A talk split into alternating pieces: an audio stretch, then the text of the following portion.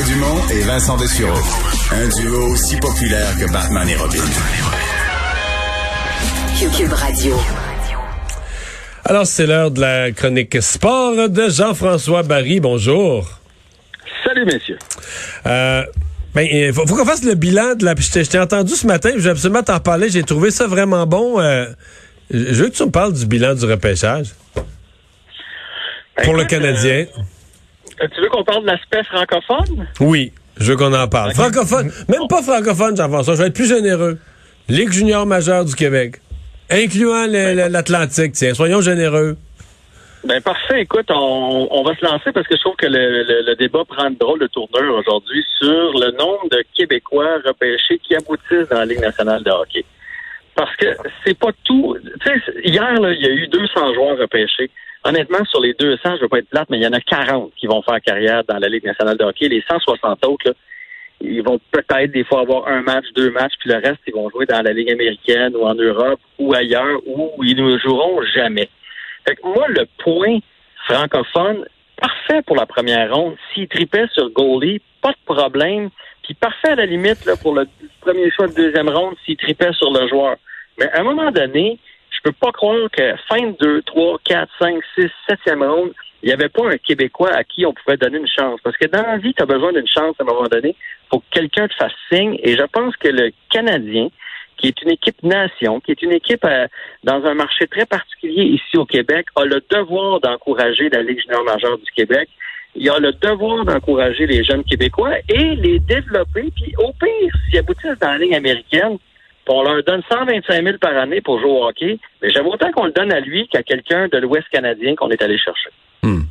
Mais là, c'est parce que moi, honnêtement, là, j'entends ce- j'entends ça dans l'air depuis des années. Canadiens repê- ils repêchent peu, dans la Ligue junior majeure, repêchent peu de Québécois.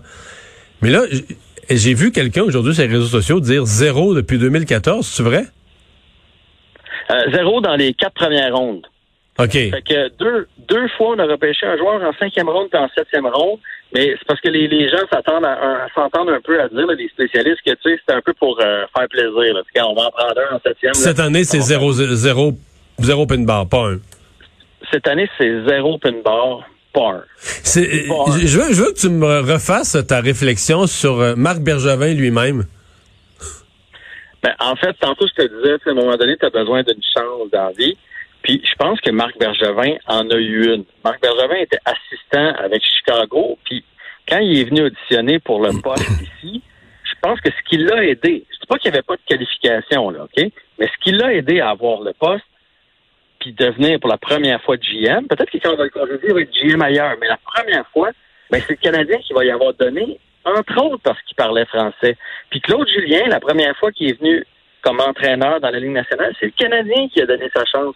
Puis Alain Vigneault, c'est le Canadien qui a donné sa chance. Fait que dans la vie, dans le sport particulièrement, tu as besoin d'une chance. Parce que moi, si quelqu'un me dit que le 150e joueur qui a été repêché hier est vraiment, vraiment, vraiment meilleur que le 175e, ben je le crois pas. La différence est trop mince rendue là. Fait qu'à un moment donné, il faut que tu fasses comme garde. On va donner une chance à celui-là, on y croit. Ça se peut qu'il y ait une année où il n'y en ait pas, là, puis que ça ne donne pas. Mais tu peux pas avoir un si piètre bilan dans les six dernières saisons. Fait qu'en gros, ce que ça donne, c'est que le Canadien, puis Trevor Timmons, puis tout ça, lève le nez sur la Ligue de hockey junior majeure. Celle qui est dans leur cours. Ben, c'est un peu le feeling Ben. que ça donne. Puis, tu sais, visiblement, on en produit des joueurs. Là, quand, on, quand il y a le championnat du monde junior à chaque année, il y en a des Québécois. Cette année, là, il y, a- il y a toujours bien quatre Québécois qui vont avoir leur nom sur la Coupe Stanley. là. Je veux dire, ils doivent pas être si pires. Puis si on recule, là, le Lightning, il affrontait qui? La ronde d'avant? Il affrontait les Islanders. Puis dans les Islanders, il y avait toujours bien un Pajot, un Brassard, puis un Beauvillier. Beauvillier que le Canadien aurait pu prendre, là. Il était disponible, puis euh, ils l'ont pas pris. Oui, puis je suis pas de ceux là, qui font comme euh, il faut toutes les prendre, puis euh, si on a fait- si on, oh mon Dieu, on en a laissé passer un, puis on l'a manqué, puis bon, ça va arriver, c'est un repêchage, je sais pas de science exacte. Mais tu sais, euh, un Caden Primo, un gardien qu'on est allé chercher au dernier tour, euh, un Brendan Gallagher, il va en avoir aussi parmi les Québécois. Fait que moi, je me dis, quand tu arrives à sixième, septième ronde, puis je veux rien enlever aux kids là, qui ont été repêchés sixième, septième, c'est un exploit déjà. Mais c'est un coup de dé, puis à peu près 5% des chances de faire la Ligue nationale. Fait que pourquoi pas une fois de temps en temps faire un coup de dé, vers quelqu'un de notre bord? Tu sais, les Capitals, là, ils voulaient absolument... Euh, euh, voyons, je, Hendrix, euh, Hendrix Lapierre. Hendrix Lapierre, oui. Je comprends, ils ont fait un échange pour la s'avancer de deux, trois rangs seulement pour être sûr de ne pas le perdre. Ils ont fait une transaction pour aller le chercher, exactement. En deuxième ronde, le Canadien avait un, troisième choix. Puis on a décidé à la place de l'échapper, de l'échanger pour un, pour un deuxième choix l'année prochaine. Pourquoi on l'a pas gardé puis aller chercher le petit poirier qui, qui, avait, qui était classé 28e par la centrale de recrutement puis qui était toujours pas sorti? Puis ce qui a fait mal cette année, c'est qu'en dernière ronde, en septième, le Canadien avait un choix. Les Blackhawks ont dit on prendrait votre choix. Ils ont fait OK, prends-le. Puis ils ont été chercher le septième choix des Blackhawks l'année prochaine. Fait que c'est pas un grand choix qu'on est allé chercher. Puis qu'est-ce qu'ils ont fait, les Blackhawks? Ils sont allés chercher un joueur québécois avec ce choix-là. Fait que pourquoi le Canadien ne l'a pas fait? Ils sont allés chercher un grand bonhomme de 6 pieds 4 pouces. On ne sait pas ce qu'il va devenir. Fait que je trouve juste que le Canadien, chaque année, devrait avoir le devoir de donner une, chance, de miser sur quelqu'un à quelque part au Québec puis dans les juniors majeurs. Ouais. Bon, c'est dit. Je suis vraiment d'accord. Contrat pour euh, Ben, tu sais, ça en est un bel exemple, ça. Noah Jolson. Euh, puis il n'a pas été chanceux, là. Probablement qu'il serait dans la formation du Canadien. Lui, on le sait, il y a eu une grosse blessure, il a reçu une rondelle. Une rondelle d'en face, ouais. Ouais. Puis là, ben, il assez fort. Ouais, c'est ça, c'est rare, c'est rare que tu es blessé aussi longtemps pour une rondelle au visage. Hein. C'est pas que c'est pas grave sur le coup, mais généralement, c'est quand même, c'est, c'est, c'est, c'est épouvantable sur le coup, mais c'est une blessure qui revient plus vite. Mais lui, c'est un œil, hein.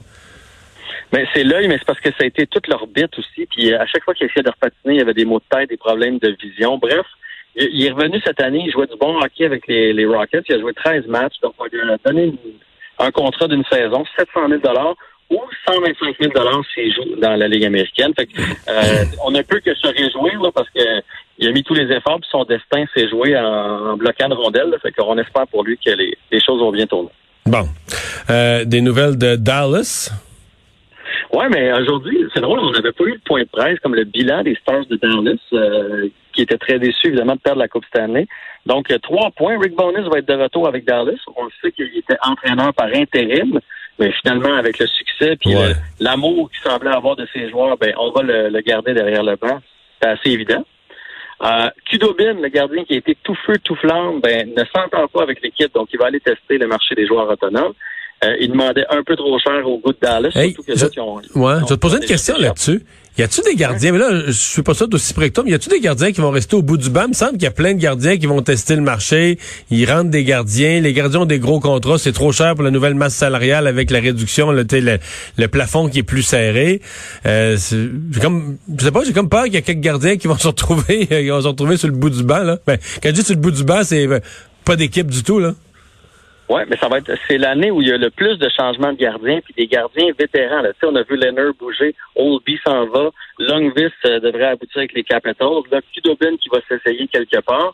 Puis on parle de gardiens qui pourraient rester sur le bout du banc. Ben, il y a un Québécois là, qui est bien mal parti, c'est Marc-André Fleury. Ben oui, il risque de se retrouver à 9 millions euh, sur le bout du banc derrière Leonard. Mais ben oui, c'est une année très particulière pour, euh, pour les gardiens. Ouais. Y a-tu trop de bons gardiens? Y a-tu trop de gardiens ou trop de bons gardiens? Ou... Ben, moi, je pense que c'est le plafond qui vient mélanger tout ça. Là. Euh, puis le fait que la prochaine saison va peut-être être une saison où les, les équipes vont jouer plus de matchs en peu de temps. Fait que dans ce temps-là, tu vas avoir besoin de deux bons gardiens. Fait qu'il y a comme une ronde de gardiens de but. Soit qu'on veut sauver de l'argent, donc on va chercher des gens parce qu'ils coûtent moins cher. Mais en même temps, on veut avoir un bon deuxième gardien.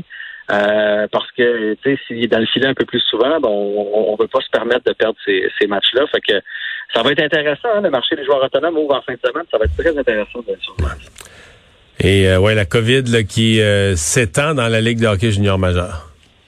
Oui, huit cas à Sherbrooke. Puis honnêtement, ça me je sais pas quoi penser de ça parce que les autres jouaient contre l'Armada.